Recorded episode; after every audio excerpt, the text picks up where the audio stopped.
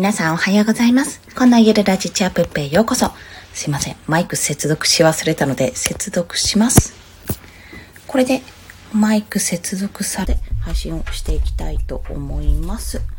はい。まあ、皆さんももう私のことをご存知の方はなんとなくお気づきかもしれませんが、はい。ストック切れでございます。ちょっとね、昨日の夕方に全て使い切ってしまったのと、取れなかったんですよ。昨日全然、いろいろやることあって。まあ、思いっきりね、スケジュール管理不足だったなと。タスク管理不足ですね。タスク管理ができてなかったなと感じております。まあ、ゴールデンウィークももう折り返し地点となって、あ、まだね、木金と休んで長いゴールデンウィークを計画されている方は、もっとお休みあるかもしれませんが、まあ、5日までの方はあと2日でございます。どうですか？子育てパパママさんたち大丈夫ですか？私は昨日の一日でだいぶやられました。なので今日は実家に逃げようと思います。もう全然ね、電車で1時間も全然かからない距離にあるので近いので、まあ、タクシーで行って帰ってこようかなと考えております。さて、えっと、今日のお話は、ごめんなさい。あ、そう、その前に、娘がか息子がギャーって起きるかもしれませんので、その時は生活音が入ります。あとちょっと早々にその時は切り上げさせていただきますので、ご了承ください。またですね、声が若干小さいのは、そんな感じです。もうすぐ後ろで寝ているからでございます。はい。で、今回はですね、絵本による読み手への思わぬ効果というところと、あと今月、今月じゃない、先月か、4月にね、購入した絵本に関して、そちらのお話をさせていただきたいと思います。まずですね、絵本による読み手への効果。まあ、読み手って基本的に大人だと思うんですよ。まあ、読み聞かせをするときに、読む人ですね。まあ、それがもしかすると、大きいお兄ちゃんとかお姉ちゃんいる方は、いるご家族は、お兄ちゃんお姉ちゃんが読んでくれるっていうこともあるかもしれないんですが、ちょっと我が家の場合は、まだ娘も2歳半にもなってないか、2歳ちょっとなので、私が主に読むような形になってるんですけども、これですね、結構ね、効果的、あの、大人にとっても良かったなって気づく部分が多いんですね。そちらについてちょっとさらっとお話ししたいと思います。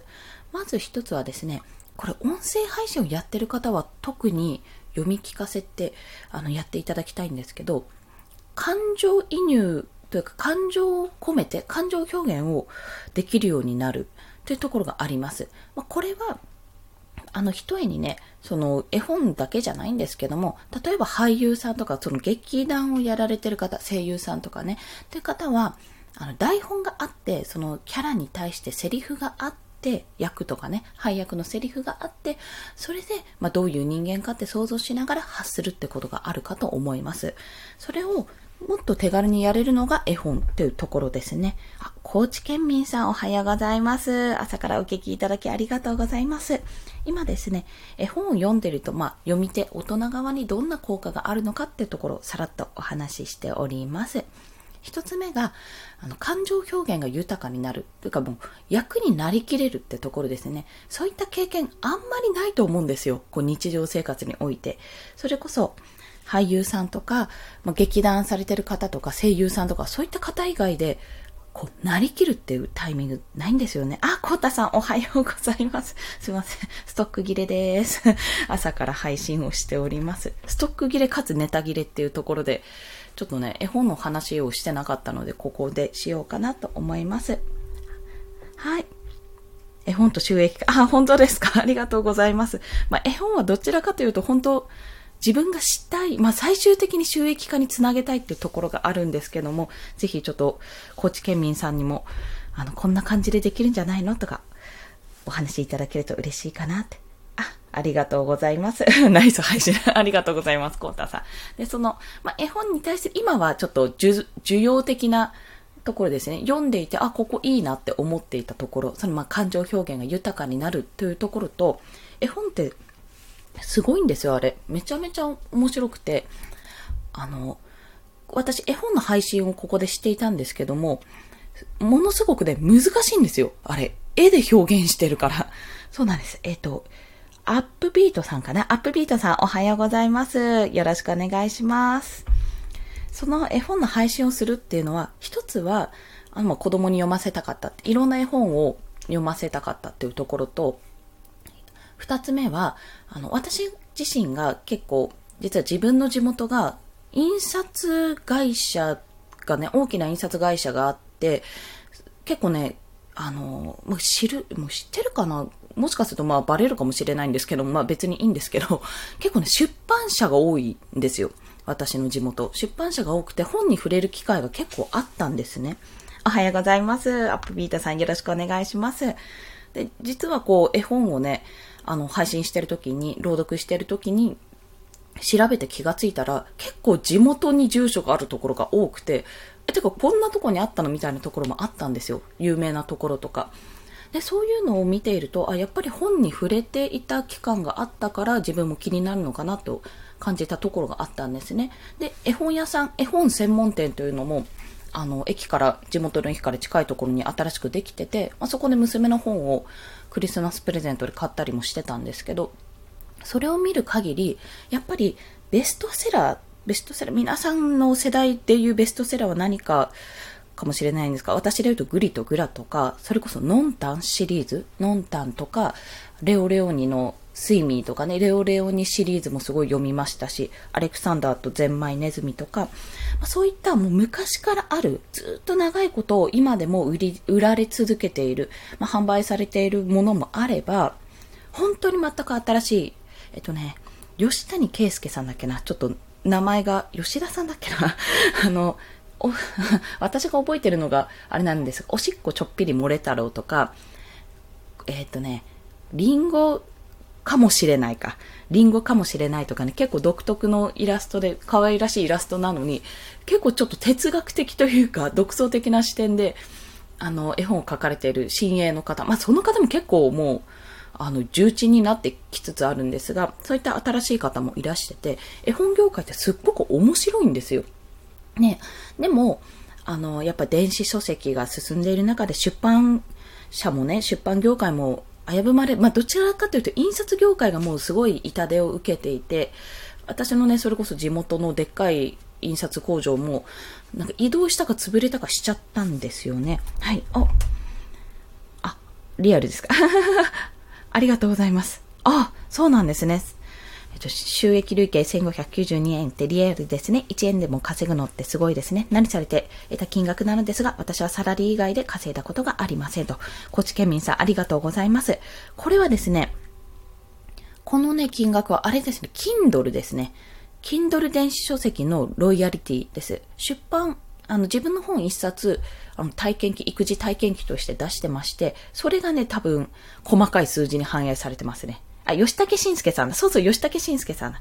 あ、お花、あ、お、茶屋のお花ちゃんさん、こんにちは。おはようございますら。おはようございます。お聞きいただきありがとうございます。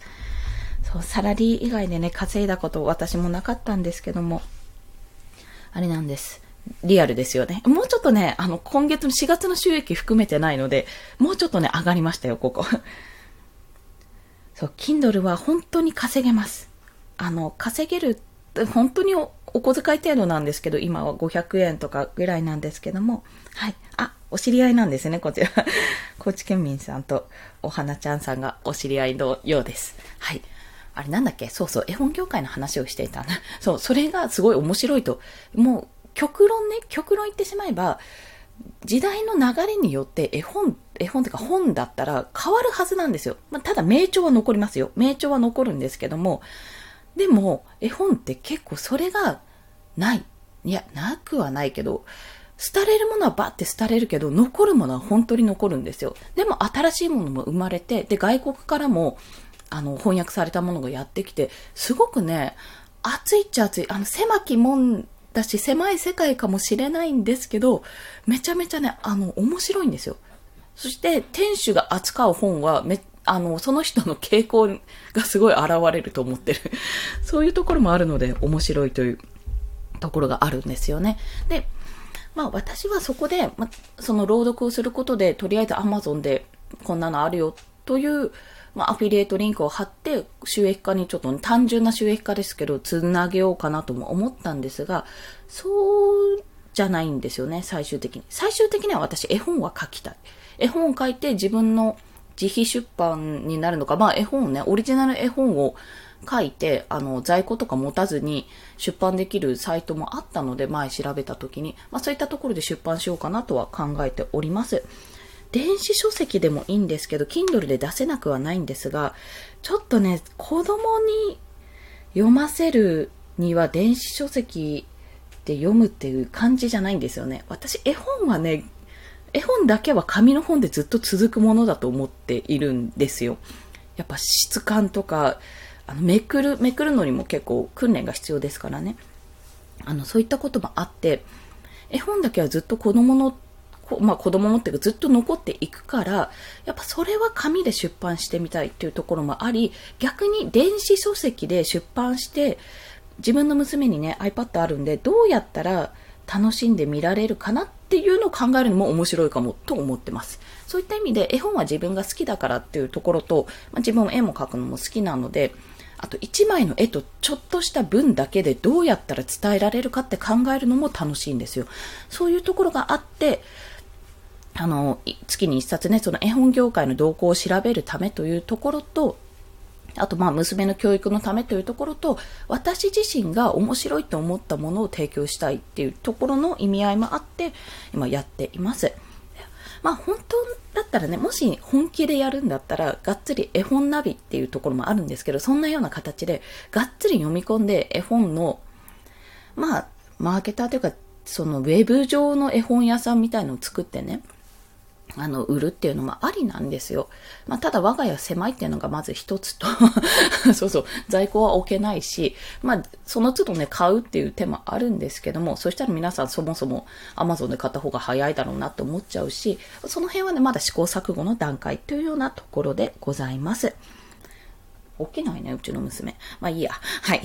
というところでね、あの、読み手にとって、あ、そうそう、それが私の絵本に対するあの、収益化とか絵本をね、最終的に何かのなりわいにはしていきたいと思ってます。いろいろやりたいことのあるうちの絵本、絵本業界をちょっと盛り上げたい。まあ、あわよくば老後はあの、絵本屋さんを営んで、そう、ば、あのね、移動図書館とかやりたいんですよ。移動図書館とか移動絵本屋さんとかね、あの、立ち、やって、あの、大人も、あ、これ懐かしい、ちょっと買ってこうかなとか、なんかポケットに一冊忍ばせられる文庫絵本みたいな感じで、ね、ちっちゃい絵本みたいな感じで、あ、なんか辛いって思った時にちょっとその絵を見て、はって、ほっとなんかこう落ち着くとか、そんなのがあるといいなとも思っております。あ、ブライダルリングさんおはようございます。お聞きいただきありがとうございます。まあ、そんな感じで考えておりますね。はい。そして、えっ、ー、と、まあ、読み手の思わぬこと、まあ、感情表現が豊かになるっていうところと、表現するのがめちゃめちゃ実は難しい。その、い本当に一文一文しかないので、長いやつもありますけど、一文一文しかないものをどうやって伝えるか。絵と自分の言葉でどうやって伝えるかっていうところがすごく難しいというか練習になるなって感じたんですよ。まあ、言葉の使い方の、言葉の伝え方の練習ですね。ね。あの、絵本って読み聞かせって、実は私の知ってる限り2パターンのやり方があるんですよ。まあ、一つは、めちゃめちゃ感情を込めて話す。もう、なんてこったみたいな感じでね、もう、う悲しいとか、え、すごく嬉しいとかね、本当に感情表現、もうなりきって読むパターンと、あれなんです。出てこない。淡々と読むパターンですね。あんまり感情の抑揚をつけないで読むパターンっていうのがあるんですよ。はい。あ、コタさんありがとうございます。そう。そうなんですよ。あの、子供がね、いないと読まないんですよ。私も子育て関連施設、まあ、学童、児童館とか、あと保育園にいるから読み聞かせをしたのであって、これね、マジで読まないんですよ。お、起きそう。なので、ちょっとさらっと言っちゃいますね。はい。で、まあ、その淡々と読む方はどういう意味があるかというと、もう相手に想像させる。どういうことかって想像させるっていう意味があって、淡々と読むというテクニックがあります。まあ、感情表現してしまうと、その読み手の読み方で想像してしまうので、あ、これすごい怒ってるんだとか、あ、これなんかそんな風に泣いてるんだ、ちょっとコミカルな泣きなんだなとか、そういう風に受け取っちゃうんですけど、まあ余計な感情まで、余計な情報として受け取ってしまうと、そういう考え方があるんですよね。なのでまあ一概に言えないんですけども、感情表現は豊かになるが、逆に淡々と読むことで相手に想像させる、子供に想像させるっていうのも、一つのテクニックとしてされています。なんだっけ？あ、そうそうそう。それ以外にね、いろいろあったんですが、まあ、あとはね、大人が読む機会がなかなかないんですよ。コータさんがおっしゃってたように。なかなかないので、懐かしいなって思って本を読んでみると、実はね、意外と気づかなかった部分があったりします。まあ、こんな絵だったっけっていうのもありますし、あ、これの意図、この絵本の意図ってこういうことだったんだなっていうところに気づいて、結構ね、奥深い絵本は。そうなんですよ。使い分けてる時はですね、これね、人によるんですよね。私はね、やっぱ面白さ重視で話しちゃうので、大体感情を込めちゃうですね。あとはテンション。その日のテンションで私は使い分けてます。本当はね、もう少し言葉がわかるようになってきたら、だから幼児ぐらいかな、4、3、4、5歳ぐらいになってきたら、淡々と読んで、これってどういう気持ちだったんだろうね？ってわかるっていうふうに言うといいかもしれない。まあでも私は今は、まだ娘そこまでわからないと思うので、私はノリです。その時のノリで。あ、おはよう。起きたね。はい。じゃごめんなさい。じゃあさらっとその後、あの、今月、今月じゃない、先月買った絵本と、あと、まあ、収益化に向けてはちらっと話したからそれで大丈夫かな。まあ、そんな形でお話ししたいと思います。とにとにかくというか、読み手、大人にとっても、まあ、絵本と触れる機会がないから、その機会に、あの、絵本を読むことができる。まあ、感情表現が豊かになるというところ。あと、読み聞かせ一つでも伝え方がに二通りあって、想像させるための読み方、淡々とさせて、淡々と話して相手に想像させる読み方というのも身につく。そして、絵本は意外と大人が読んで、え、これなんかこんな意味あったんだって気づく部分が多いです。結構ね、あって思うところ、本質的な部分をついてるので、心理ですよね。をついてるので、そういった時にハッと気づかされることが多いです。レオレオには特にね、感じました。睡眠とか、睡眠って結構ね、突然終わるんですよ。私の中で。え、こんなとこで終わるんだっけ？みたいな感じで終わって、これはま谷川俊太郎さんの役にもよるんだろうなって思ったんですけど、結構ね、後が気になるとかそういったことがあるので、もしよかったらね、イラストも綺麗だし、イラストとか絵も綺麗だし、なんか見ていただければなと思います。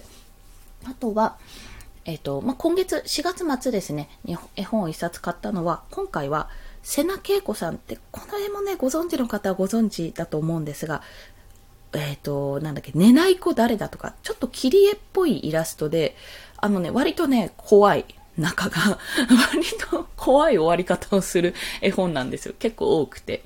なんか問いかけられる感じ。あんたこんなことしてるけどいいの？みたいな感じなんですよね。はい。そう、子供がいない大人にも需要あるものかどうか。これが、昨今ちょっとね、あ、寝ない子誰だ有名ですよね。そう、ちょっと、軽くトラウマになるって。あの、寝ないとね、お化けが連れてってお化けにしちゃうよっていう、ざっくり言うとそんな話なんですけど、絵がね、可愛くないんですよ。可愛くないって、優しくないんですよ、絵が。ちょっと怖いんですよ。なので、まあ、ね、子供がいない大人に需要があるかどうかっていうと、えっと、売られてる絵本、まあ、小さい頃に読んでいた絵本をもう一度買って読むってことはおそらくあまりないと思います。ただ、今、絵本のそのキャラのグッズとかがね、ああ、そうなんだよ。あ、あのね、原画展なんか実は私の地元でも、住んでるとこの地域でもやってたんですよ。あの、いつだっけな ?1 月最近やってたのに、コロナで結局行けなくて、そう、成人式のね、手前とかやってて、都内でやってたんですよ。もう、行きたかったのに、みたいな。行きたかったんですよ、めちゃめちゃ、これ。あというね、ちょっとごめんなさい。悲しい思いを今、朝から話してみました。そうそうそう。起きた、起きた。で、あー、で、なんだっけ。あ、そうそう、グッズ化ですね。それこそ寝ない子誰だとか、あと、スイミーとかレオレオニ系もそうですし、腹ペコ青虫もそうですし、グリとグラとかも有名どころの絵本のキャラのグッズが販売されてるんですよね。で、一度ね、グラ、グラフィック T シャツのあの T シャツ専門店のところともコラボして、大人用の服もね、売られてたんですよ。着てる方いました。職場にいました。ねそうですよね。これ、まあ、またね、来ると信じてね、原画展見に行きたいですよね、これ。そういう形で絵本自体の需要はおそらくないけど、ま、昔読んだね、あ、これ懐かしい、このキャラの顔みたいな。っていう形でスマホケースとかバッグとか服とかいろんなところ小物が多いですね。そういったものでグッズ化されているというのが一つ。あとは大人向けの絵本っていうのも出てます。ちょっとね、ここ調査がしきれてないんですけども、大人も読んでほしい絵本という形で出てるものがあるんですよ。まあそれは、なんかね、色がめちゃめちゃ綺麗ですごく繊細なタッチの絵で描かれているものまあ、な、話はね、見てないんですけど、調べただけだったので、その時は。あの、そういうものがあったのは記憶してます。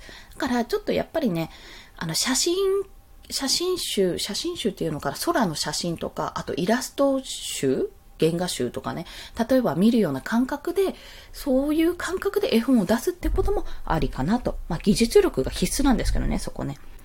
あ、ありがとうございます。あ、アップビートさん、スイミの T シャツ持ってるんですね。あ、いいね。私欲しい。金魚が逃げたとかもあったんですよ。ゴミさんの。金魚が逃げたのシャツとか欲しいなって思ってた。あ、高知県民さんありがとうございます。フォローいただきまして。最近ね、ちょっと絵本の配信も一回やめて、絵本話もしてなかったので、まあ、そんなところから見ると面白いですというところですね。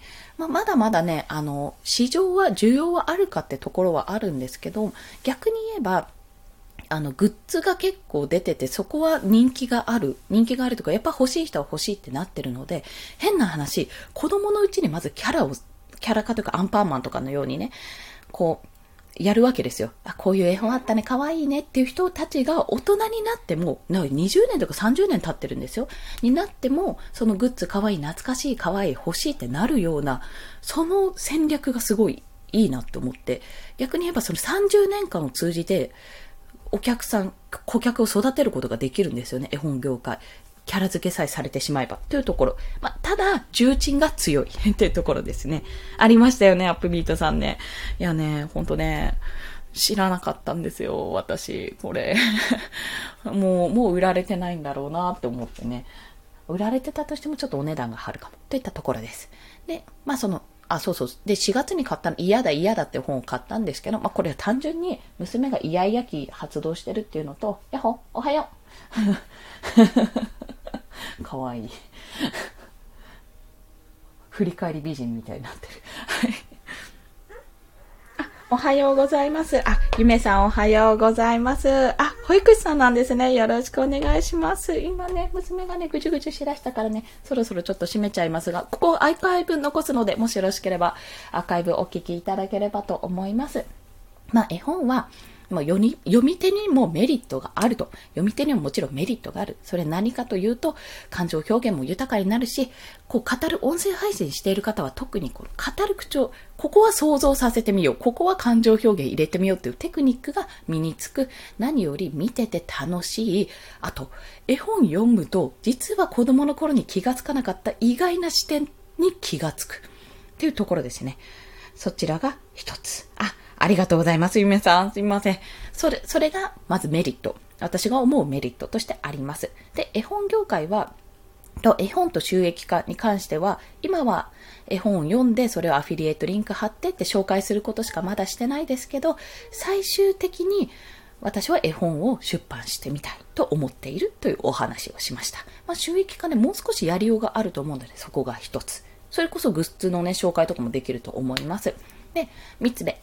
今月買った、今月ね、4月に買った絵本は、まあ、イヤイヤ期の娘に送る嫌だ嫌だ、瀬名恵子さんの福音会書店から出てますね。そちらを購入しました。でも早速どっか行きました、これ。今日探してみたらなかったの。ちょっと探さなきゃっていうところ。はい。で、これは、もう、オチが秀逸です。ぜひね、読んでほしい。オチが秀逸。まあ、あの、言ってしまえば、主人公の女の子が嫌だ嫌だって、行ったらみんな、みんなも周りのみんな、ママも嫌だ、靴も嫌だって、みんな嫌だ嫌だって言い出すって話なんですね。で、オチが秀逸なので、もしよかったら、図書館に絶対あると思うのでご覧いただければと思います。はい。そして、えっと、まあ、娘の反応はね、あの、結構リピートしてっていう感じでした。そして嫌だ嫌だってなんて大人になってから言わないもので結構言うの面白かったですよ。私は。私は感情表現を出してこの時は言いました。嫌だ嫌だって。ママも嫌だ嫌だ。そう、ママも嫌だ嫌だの時にね、めちゃめちゃね、載せましたよ。言葉。言葉に感情を載せました。こちら。はい。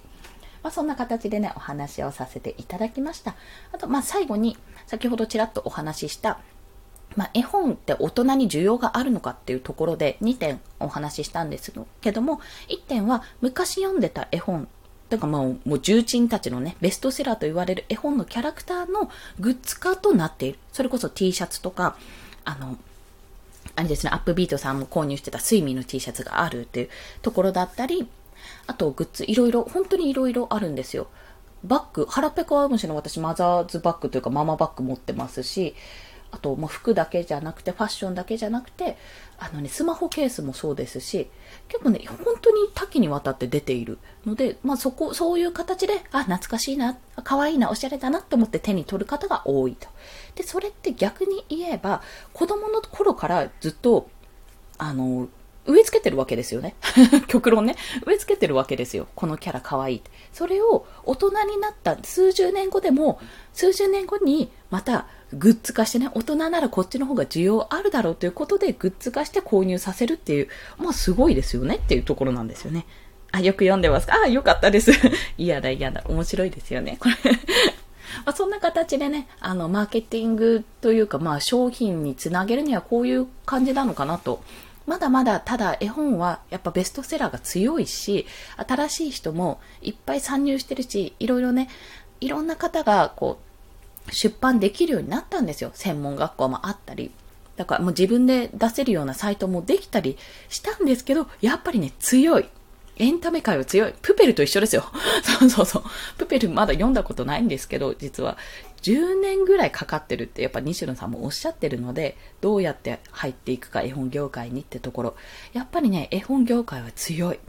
だからこそ、売り方によってどうやってやっていくかってところが大事なのかなって。バーンとバカ売れしてなくても、一部の人が、あ、可愛いってこ、れいいかもってじわじわじわじわこう持っていけるようなね、そんなことを考えながら今日も 楽しく過ごしていますって、そんなお話でございました。はい。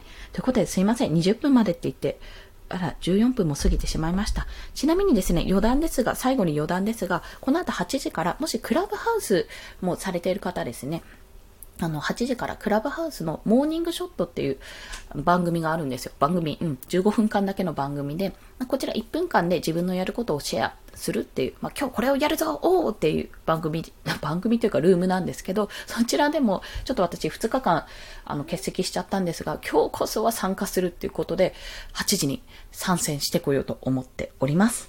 はい。あ、本当ですか？面白かったですか？あ、よかった。もうね、苦肉の策だった。ネタがなくて。そう。苦肉の策どうにかなるもんですね。はい。まあ、そんな形で、あの、参加してるので、もしよろしければそちらも拝聴いただけると嬉しいし、あの、スピーカー全然参加できるので、手を挙げていただけると嬉しいです。そして、私は今日は実家に、実家って言っても、あの、車で30分もかからないところにある実家にタクシーで行って遊ばせてき帰ってこようと思っております。あ、洗濯も終わったので、じゃあいろいろ朝ごはん作りや家事を一通り済ませ、なるべく実家に行く前にいろいろ終わらせてから、また今日もコツコツやっていきたいと考えております。ちなみにね、あの、お昼配信そんな感じでできなさそうなので、もしかすると午前中に出る前にもう一本ぐらいライブをやるかもしれません。突発ライブなので、もし、あの、お時間あったら、ご縁があったらお会いできると嬉しいです。はい。それでは、あー、こたさん、お待ちしております。話しましょう。今日もお聞きくださりありがとうございました。いいねって思った方、いいねボタンを押していただけると嬉しいですし、またあの突発的に私よくライブをやってるので、フォローしていただけるとね、あの通知が届きますので、もしよろしければフォローもしていただけると泣いて跳ねて喜びます。アパート3階なのであんまりボインボインと ジャンプはできませんが、ちょこちょこ小刻みにジャンプさせて喜んで、あ、ジャンプさせてってなんだ、ジャンプして喜んでいますので、はい。動画でね、送りたいくらい です。まあそんな形で皆さんもまだまだゴールデンウィーク続きますが、ゆっくり休む方もどこかに行かれる、外に行かれるとか、あのね、お子さんのね、遊びを提供するとかいろいろあるかと思いますが、素敵なゴールデンウィークをお過ごしください。ありがとうございました。コンでした。では、また、ポチッとな。